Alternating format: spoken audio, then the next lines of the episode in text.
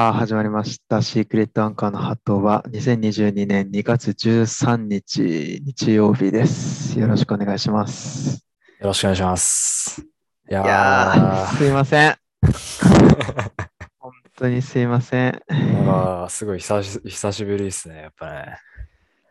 正直今もコンディションは良くないです。あ、そうなの？全然治ってないね。あでも咳は、まあ、落ち着い、前より落ち着いてはいいんじゃない？でもね、ま、前よりはっていう感じなんだよね。全然出る。ん。うん。水曜日に内科行って、あ一応喉の薬と咳の薬をもらってきて、うん。で、まあ、木曜から飲んでるんだけど、まあ、そんなすぐ効くとも思ってないから、うーん。まあ、明日以降、来週中には、良くなってほしいなと思うんだけどね。怖っでもね、なんか、あー、1これヶ月ぐらいでしょ？だって。そうだね。でこれ、コロナだからっていうより、うん。俺、その扁桃炎に前になった時も。同じ、俺その、今回内科のその先生にも言われたんだけど、まあ、やっぱり弱いと。うん。弱くて、余韻がすごい長く続くタイプうーで、ん。すごい引き伸ばしちゃうんだよね。うーん。根本のその、例えば、扁桃炎、まあ、高熱とか、うん。まあ、コロナで陽性とかっていうか、治ったとしても、まあ、残る。その、うん、そういう症状、まあ、お主に喉だね。うん。喉が本当弱いから、それが長く続いちゃうんだよね。俺も昔そうだったわ。3年ぐらい前は、多分。うん。だからもしかしたら俺も今なったら、そうなる可能性はあるな。いやー、で、これが、しょっちゅう扁桃炎とかになっちゃうからさ、うん。本当に、俺ひどい時、年3回ぐらいなってたのが多分うーん。な。季節の変わり目になってるぐらいの感覚だった、本当に。そうだね。そのコロナでね、注意するようになってっていうか、マスクとかするようになって減ったけど、うん、うん。言われてみれば、僕もそうだな。怖いないやね。いや、でも、ね、その、シークレットアンカーできなくてさ、うん。まあでも、俺が休んでた時に、好きな芸人ラジオと、好きなサカナクションの曲、ああ、そうそうそうそうそう。トップ3でね。そうもうちゃんと聞きましたよ。ああ。ラジオは、びっくりした。俺てっきりオードリーが1位だと思ってたから。いや、これはね、ちょっと、上位、1位が霜降りのオールナイトニッポンで、2位がハライチのターン、3位がうんオードリーのオールナイトニッポンって多分書いてないけど、これはやっぱね、ちょっと難しいよね、本当。まあまあまあ、優劣つけがたいからね。ここは難しい。この3面白いつがやっぱり、うん、自分の中でトップ3っていうのは間違いないですね。サカナクションもすごい聞いてて面白かった。やっぱサカナクションね好きな人からしたらね。そうだね。エンドレスミュージックはもう固定なんだけど、やっぱ3位がはいはいはね、難しくて、だから決めれなかったんだよ、だからね。そうだね。変動するからな。本当にそう。いやー、そうですね。だから久々ですね、この話し相手がいるっていうのが。ずっとね、一人で喋っててもまあ別にいいいいんだけど、やっぱね、なんか本当に今ので良かったのかみたいな、なんか、この反応がない分、やっぱね、そうだね。独り言だもんね、本当に。あーあーなんかやっぱ、喋り続けるのはいいんだけど、だんだんやっぱ20分超えてぐらいからなんか、心配になってくるんだよ、やっぱ な。メンタルが、メンタルが必要になってくる。そうそうそうそうなんか、昼のそのラジオとかでさ、うん。よくあの、ラジオパーソナリティの人がさ、うんまあ一人でやってるじゃ。うんんうんうん。でもあれってさ、厳密に言えば一人じゃないじゃん。スタッフさんとかもいるからさいるい、るいる反応とかが、ねそうそうそうあるけどさ。俺マジの一人でやがんな。しかも画面の前で。そうだよね。本当に、本当に一人さ。いやーまあまあ、もう完全に個人的な意見だから、ね。ね。まあもまあ、う、本当に主観主観なんですけど。20代前半、20代男性の独り言みたいな、いやー、そう、本当にそうさ。つぶやきみたいな。いや、あまあのーなんか先にちょっと聞いときたいんですけど、うん。今週話そうと思ってたことってあります？そうだな。いや、はいや、やっぱちょっと2週間分ぐらい溜まってるだろうからさ。いはいはいはい。ああ、溜まってる分は抜いとかないとね、やっぱね。ああれ今日そっちの回？ーあのースケベイス座ってもらって、そっちの回か。俺がちゃんとしごいてあげるが。っていうのはまあちょっと冗談で。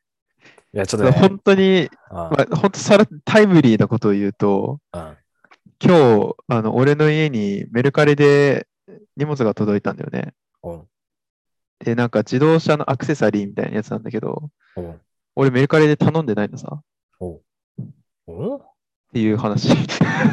さらっとしてんなぁ 謎の荷物が届いた。マジで怖いんだけど、これ。まだ開けてないの？開けてない、開けてない。メルカリに連絡しようかなと思って。爆発すんじゃないマジ怖えわ。で、住所、え、宛先は、その、自分の家になってんの？住所もそうだし、お俺の名前も書いてんだけどさ。えー、怖っ。でも電話番号が違うんだよね。それがよくわかんない。やっぱ間違ってんじゃない？やっぱ。間違えるもない。お俺の名前、ま、マジで本名で書いてるからね。だから、そこの情報だけ、ああ、はいはいはい。でマジで怖いんだよってみ。たいな。何入ってんの？爆発すんじゃない？本当に。っていう話？そっか。まあ、それはちょっと進展ありきなんで、進展あったとしてもだけど。まあ、もし、もし爆発したら、まあ、俺が弔ってやるからさ。あの、ちゃ、ちゃんと線香あげに行くから。頼むよ、本当に。ああ。じゃあ、ちゃんとあの、お、おりん鳴らしに行くからさ。チーンチーンって。頼むわ、本当。こんな死に方したくないけど。ちゃんと仏壇に3軒あげとくから。本望だわ、なら。ああいやあんまあのねないな。うん。なんです、今これ聞いたかって、まあ、ものすごい今話したいことがあって、この3連休で、あの、ちょっとマコマ内の方行ってたんですよ。うん。あの、出た前に行った、あの、大叔父の家がね、今空いてるん出で、おう。で、家からも今出れないじゃない。うんうん。まあだから、ちょっと気分転換に、まあ、ホテル泊まるじゃないけどさ、うん。あの、家行って、おー。この今日の夕方ぐらいまでずっと一人でダラダラしてたんだけどさ、うん。まあ、いろいろ準備はしてたの。多分 Wi-Fi はないだろうなと思ったからさ、うんうん。アマプラとかでいろいろちょっと落としたりとかさ、うん。まあ本持ってったりとか、いろいろしてたんだけど、うんオットタクシー全部見たんですよ。マジで言ってんの？マジで。あれ、やばくない？パジじゃなく面白いね。やばくない？あれ、マジで。あのさ、前さ、APEX してた時にこのアニメの話になってね。で、うんうんその時に、オットタクシーが面白いっていう話を聞いてさ、うん。まあまあ、言われてたからさ。で、ワンクールでしょ？あれ13話までだからさ。そうだね。まあ、一応全部ダウンロードして、うん、まあ、ちょっと時間あったらちょこちょこ見ようかなぐらいの感覚だったんだけど、うんうんうん。1話で完璧にもう取り込まいれて、やー、よくぞ見てくれた。お今はね、俺いろんな人に布教してる、これ。これ私は、多分、ここ近年のナンバーワンだと、マジで。うん、俺も。マジビビった。2020年以降のナンバーワンじゃない本当に。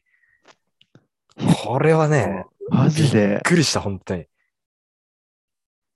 もうね面白いよね。展開の速さと、そう。この伏線の張り方っていうのが俺すそうごい好きで。そうそう。伏線マジ、本当登場人物のね、言葉一つ一つもなんか、ちゃんと意味あったりとかするからね。こんな短い中によくこんな複雑なものを、すごい。で、かつ動物っていうこの見た目で分かりやすくうん。やってんなっていうやっぱ思って、で、案外このなんていうの、動物がやってるからさ、ライトにポップに見えるけどさ、うん。扱ってる題材がさ、このすごいね。SNS だったりとかさ、そうそうそう。すごい社会風刺地下アイドルとかさ、ねバズり承認欲求とか、あの、廃課金とか、ゲームに廃課金とかさ、スマホでそうそう。そうそうそう。いやー、おこの重さとこの、超風刺作品でね。そうそう、動物の明るさの対比と、うんあと音楽の良さね。ね。いや、これね、すごいわ、本当に。これもびっくりした。いやよくぞ教えてくれてありがとう、本当に。ー、いや、ほん、そう。まあ、見てないかなと思ったら、また口酸っぱく言おうかなと思ったんだよね。いや次見たよこいなそう。面白い、これは。あれあオーディオドラマ聞いた？今日聞いたよ。あれを家帰ってきてあれ超怖くない？いやあれもさ、確かによく考えたらそう、オーディオの方は、ね、このサブというかさ、うんなんかスピンオフみたいな感じに見えてさ、うん。ちゃんとこのし幸せのボールペンってずっと出てきてたじゃん。確かにさ。そうそうそ言われたらね、あの山本とかもさ、う。うんめっちゃ使ってたしさ。そで、一応あの、あれなんでしょ？あの、おかみさんのところにもあったりとかっていう、ガッチガチにあれも伏線貼られてんでしょ、う。しかも、あの、オットタクシーのあのパンピーとスカートのあそうそうそうそうさん出てるミュージックビデオにも出てるからね。出てたね。パンピーが落としたっていう感じだからね。そう。いや、あの作品はすごいわ。あのね、いや、これは、痺れたね。久々に昨日ね、夜更かしした、本当に。これだから、あのーまあ結構アニメってさ、まあアニメに限らずその、バトル漫画、バトルアニメとかさ、まあいろいろあるけど、俺そう会話劇がすごい好きなんだよね。ああ、そうだね。アニメに限らず、ドラマも会話、掛け合いがね、そう、掛け合いがすごく好きで、結構アニメもそのバトルで見せるのとか、展開で見せるのとか、いろんな種類あるけど、会話劇がすごい好きなんだよね。本当、オットタクシーはね、もまあね、もうそれで言ったら、う、歌ハマりだったね、俺の好みに。主人公の小戸川のね、あのーか掛け合いとかも、ちょっとしたツッコミみたいなのも、オズワルドっぽい感じのだようね。んうんうん。ちょっと食い気味に、シュールな感じでね、ちょっとくすって笑えるぐらいの。うんそう、すっごいねくすって笑えるのが、うん、いいんだよね。あと、大門兄弟の掛け合いもやっぱ良かった。はいはいはいはい。なあ、弟よ。あーまあ、あとやっぱホモ・サピエンスのね。マサピエンスね。あれはね、そう、先週さ、それこそ、ダイアンの東京スタイル聞いてるって話をしてたからさ、そうそう、俺もそれ聞いて、そっか、実際にラジオもしてるんだって俺そう思った。あのね、あのまんまだよ。いや、だからね、俺、ユうスケは、そう聞こうかなと思った。ユうスケは本当にあのまんま。ユうスケは本当に、あの役にしても何も変わってない、本当に。で、津田はいい感じに声優になってる。千葉さ、そう声全然違うよね。あのね、あの人やっぱ津田器用なんだよな。うん。なんだかんだで。いや、すごいうまいよね。最初、わかんないよね。俺も分かんなかった。ユースケはもう一発で分かったけどさ。で、なんか、ホモ・サピエンスで、ちょっと言い争う場面になった時、ちょっと声が荒げるところで、あ、津田だと思津田、そう。そう。あれはすごいよね。声優もすごい、その芸人でしたり、あの、カバサーとかもトレンディトレンディーズ高橋ねとかね。あれもハマり役だと思う。やっぱ、俺でも、オタクな感じがすごい、妙子さんもすごい、森さん中の村上でしょ、超ハマってるよね。よね。そあの、クレジット見るまで、う。マジでで。わかんない。普通の声優さんだと思ってた、本当に。ね。でさ、まあ、あの、主人公の小戸川が、ね、あのーあれ、炭治郎のすごいよね。花江くんでしょ？花江夏樹。うん。あれも最初聞いたときに全然わかんなかったしさ。しかもあの、あれなんだっけ、あ、柿花か。あの、柿花が新新一の声。いや、俺はもうあれ一発でやっぱ分かったけど、あいや、俺どっかで聞いたことあるなと思って。キットとか新一の声やったそうそうそう。バーローっていつもあの言ってる。うん。いや、でもうまいな、あの人もやっぱな。柿花めちゃめちゃハマり、いや、てか、ほほとんどのキャラもうあんま違和感ないくらい。うん。終盤のさ、この、一気に立場が逆転してさ、うんうんこの、立場が弱くなってからの、泣きわめくシーンとかもやっぱすごいうまかったもんな。泣き演技すごいうまいよね。うまかった。うん。いや、これはすごいわ。だから映画化するじゃん。4月1日でしょ。うん。見に行くか。これは行くしかないねなん。かあの続き、あの、本編のあの、トラウマ、トラウマレベルの終わりの、ちょっと先までが。一応収録、なんか、うん。いや、まあさ、こもう、の先もちょっと描かれてるらしいけど。あもうネタバレはさ、ここはいいじゃん。数人しか聞いてないから。まあね。まあ、させてもらうとね、あ、こっからはちょっとババリバリネタバレするんでそ、うだね。うんもしかし、あの、もしね、楽しみに、ちょっと興味が湧いてうん見てみようと思う方いたら、ちょっと一旦ここで止めてもらって、13話見終わってから、ちょっと聞き直してほしいんですけど、そうですね。いや、あの、オットタクシーっていう名前の通りさ、やっぱ、奇妙なタクシーっていうことで、いろんなお客さんが乗ってっていう話は知ってたからさ、うんうん。どこをどう結びつけんのかなって思ってたけどさ、うん。この、すごいよね、本当にさ。すごい。さっきも言ったけど、最初純粋にやっぱ、このちょっとダークなテーマを緩和するために動物でやってんのかなって分かりやすくするためにさそうそうそうそのみんなポッね、その取り付きやすいキャラクター化して。さ、うんまあ、分かりやすすくしたりとか、ちょっとね、人間でやると生々しすぎるから、い。はいはいはい、やってんのかはなって思ってたら、これすらももう意味があるっていうね。最後の最後のね。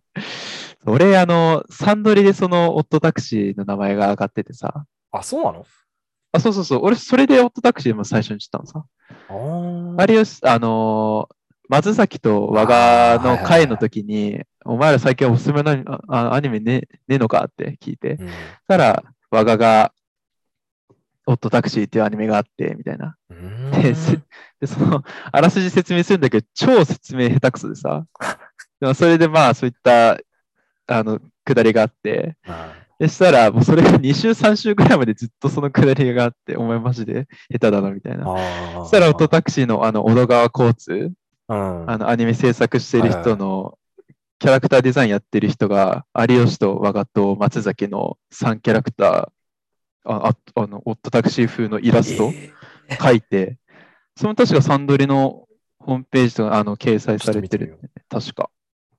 そうそうそう。っていうくだりが、それで、その時に和賀が本当説明下手くそで、うん実はその動物、キあャラが動物なんですけど、ちょっとその動物っていうのにも意味があってっていう、もうそれ言っちゃってたのさ。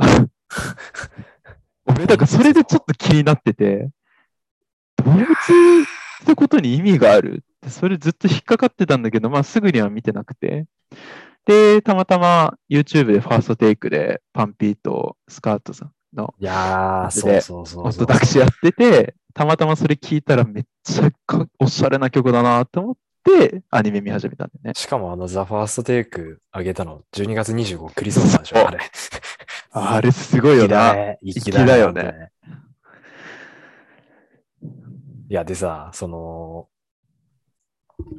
あれ、練馬の事件にね、うんあと、その、あれ、あと、あのアイドルグループ、なんだっけ、ミステリーキッス。あ、ミステリーキスの、あの、子が絡んでるのは、まあ、だろうなっていうのは分かっててさ。うんうん。で、練馬のその子も、あの、3番目の子、あの、うんうん陸上やってたさ。あの子が、まあ、こそうそうそうそう、殺されたんだろうなって。いうのも、なんとなく推理っていうかさ、よ予想みたいなのがあって、いや、まあ、硬いかな、みたいな。うん。で、なんていうの、そそれで、その、タクシーに、その、ね、乗ったっていう証言がいっぱい出てるみたいな話になってたじゃん。うん。タクシーにその、あれ、み三谷うん。っていうか、その練馬のね、うん。その行方不明せたそうそうそうそうそう、乗せたみたいな話が出てて、まあ、それは多分、その本人じゃなくて、入れ替わった子を乗せたんだろうなっていうのを途中で多分、なんだんだん気づいてきたわけ、自分で。はいはいはい。多分、ね、その二人目、そのために仮面とかも用意しててみたいな。うんうんでもまさか、あの子が殺したのはわ本当に分かんなかった。だから、えあの子が事務所で、この考察してたのを見て、うわーっと思っ俺もそこマジで鳥肌だった。て、和田垣さくらね。終わったかと思いきや、最後タクシーに乗って、どちらまでで終わるっていう、この、そう。とこの後味の悪さとこの、キレの悪い終わり方。ホットタクシーのね、小戸川の最初のセリフ、どちらまでがそうそうそう。最終話のつながってる。こういうの大好き、ほんと。しかもだから、わ和田垣さくらが、その、お小戸川のことを特定したのはボールペンでしょ、多分。多分そうだろうね。うん。それで、ね、まあ、もしくはもうその、あれ、練馬のその殺しに行くときに乗せてってるからでしょ？自分を乗せてもらってるから、まあう。んうん。で、いや、その、ずっとさ、この、多分、これもミスリードだと思うんだけどさ、うん、家の中から声がするみたいなさ、はいはいはい。で、最後は猫だったっていうオチだよ。うんうん。これもさ、要するに、小戸川はさ、相手がもう動物か人間かが分かってないから、だから、ほっとしてたよね。本当に猫かどうかが分かってないっうんていうことなんでしょ？うんうん。そうですね。だからこそ、最後その、3番目の、あの、三谷を殺した子が乗ってきたときに、うん。あの、相手は自分、小戸川のことを覚えてるけど、うん。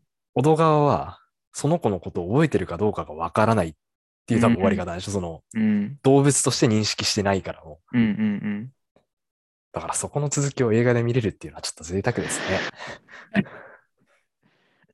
うん。結構今、考察とかさ、はいはい。まあいろいろ上がってて、まあその、三谷と和田垣桜は、あの、親は違うけど血縁関係あるんじゃないかみたいな。ああの、まあ、三谷のお父さんって小風亭どん落あ。そうだ師匠じゃん。そうだそう。で、和田垣桜のお母さんがさ、なんか、囲いみたいな感じで、出てきてたねそう、出てきた時にさ、なんか、私は道諦めちゃったけど、あんたはどんなことしてでも、道諦めたイコール芸能界にちょっといたってことがさ、だそこで小風でどん落とあって、で、こういう考察がある理由っていうのが、同じ三毛猫だーから、そうそう、黒のね。そうそう、三毛猫だからっていう説もあったりとかね。いや、でそこでああ、小風でどん落との子供なんじゃ隠し子っていうか子供なんじゃないかっていう説もあったりとか。で、パッと見さ、キャラクターがすごい可愛らしいキャラクターが多いからさ、子供向けっぽいじゃん。とっつきやすそうなさうん。これ本当に多分、大人が一番面白いと思うよいうや、なやつだと思うしそうだ。ね。純粋にあと、いろんな知識を多分持ってれば持ってるほど、うん、楽しめんだろうなと思って。そうだね。なんかその、途中でさ、田中革命っていう回があってね、第4話の。いやー、あれもすごかったな。で、リッチ11っていうやつが出てくるんだよ。はいはいはい。で、ね、その、まあ、田中の因縁の敵みたいな感じで。うんで、後々にそれがドブだっていうのがわかるっていうさ、うんうん。あそこのシーンあるじゃない、最後撃たれるところ。うんうんで、リッチっていうのも、単語、俺知ってたのよ、リッチ。あ、そうなんだ。あれ、溝とかドブって意味なのよ。ああ、だからそうなんだ。リッチってええいうだけで、まあ、多分、このドブが、ドブなんだろうなっていう、おうおうこれをやってるのが。だから多分、ゆくゆくは、ドブとどっかで会うことにはなるんだろうな。と思ったんだけど溝って意味もあるのももちろん知ってて、最後、ああ、落ちるってことか。溝に、そう、スマホを落とすじゃん、あれ。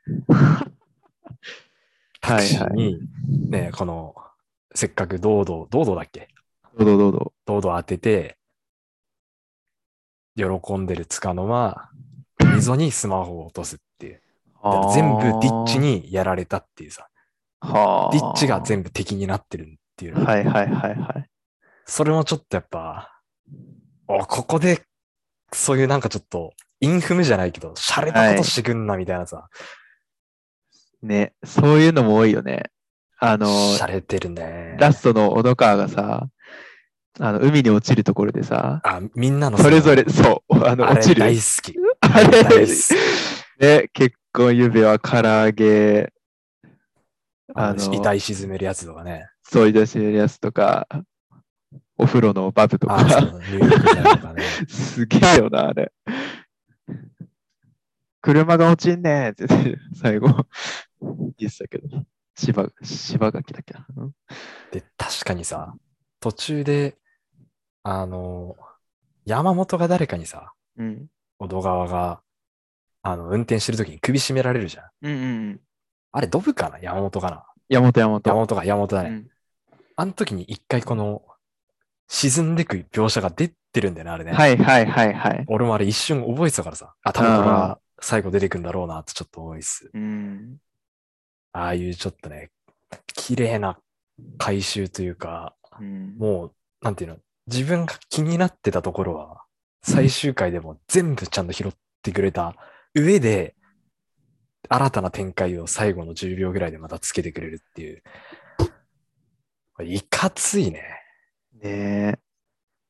俺も本当連続で見てたからさ、うんうん、あんまりなんか考察とかしないで割とすんなり見てたんだよね。うんうんうん、だから本当に、そう、なんで大門兄がね、ドブと協力してる理由とかさうんうんうんうんうん、ずっとあのキーホルダー映ってたけど、あれもね、実はね、あのま、ま、マレーバクの一緒だったっていうね、小戸川に支援金あげてたのと。ドブのボスが同じ人っていう。多分、その大大ボスは、小戸川とかに、その、育児基金をしてる人だろうなっていうのは、見当ついてたんだけど、うん。サウナの中で会ってたとはやっぱ思わない。ねえ。大門かなってちょっと思ってたけど、やっぱ。うん。いや矢野のラップもすごい、最初なんか、あれだったけど、どんどんもう好きになっていく感じー、い。やー、なっていく感じでね。ね インフ見てないですよって。面白かったの、最後。いやー、面白いわ。あれはすごいよね。であれで13話っていうのがマジですごい。すごい。うん。傑作だと思う、あれは。ねえ。傑作だね、本当に。もう一周したい気分よ。本当多分もう一周したら、見落としてたものとかが多分いっぱいあるはずだから。俺、その、この前の休み函って行ってさ、うん。オットタクシー進めてあ、一緒に全部見たんだよね。だから、2周目 ?2 周目したらもう、ボールペンどこで出るかなって言って、ちょっと違う視点で、見てたけど面白かった面白いような。ん。そう、だから、アルパカはこの辺りに一人しかいないだろうとかさ、そういう発言とかもさうん、うんうんうんそう。なんでそのシルエット見てわかるのかとか、ハロウィンの時もそうだったけどね。ね、そういうちょっと意味深な、意味深なっていうかね、つじつまが合ってない発言とかも、拳銃の伏線も良かったな。ね一発だけ残ってたから、弟が撃ってたっていうね。あれも俺2周目で見せた時に、あれ、銃撃つところ、腕の裾のところまで見えるんだけど、あれ大門なんだよね。警察の服装っていうか、警察の制服の襟のうん腕の裾のところが。ね。音メインだったからね。そうそうそう。いや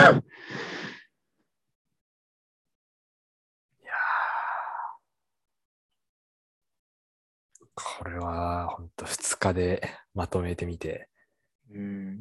めちゃくちゃ良かったっすね。俺も大体そんくらい、もう6話ぐらいからもうノン。ストップで見たけど、そうだね。あれは面白いわ。面白い。映画が楽しみだな。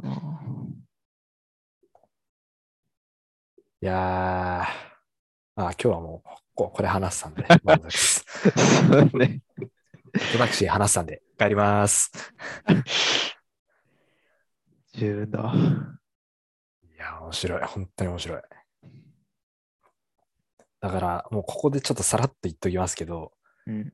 僕の好きなアニメ、トップ3。これは決まりましたね。おお。第3位、サイコパスの一期。おうおうおう第2位、シュタインズゲートの一期。はいはいはい。1位がオートタクシーです。下着超えた超えた。や、正直、20何話ぐらい ?2 クールあったら下着にしてた、これは。ああ、はいはいはいはい。13ワンクールで、この密度で、こんだけのものをうん完璧にやった上でさらに残してるっていうのは、うんで、しかもこのテーマが、まあすごい今っぽいテーマで、うんね。今っぽいテーマが表層的な部分に出てるのに、根本的な部分ってこの警察ヤクザとか、うんこの親を亡くした子供とか、うん昔からあるこの問題になってる部分っていう、うんこれをよくタクシーっていうものに乗せて。やったなっていう1位ですね。見事に回収してる。いやー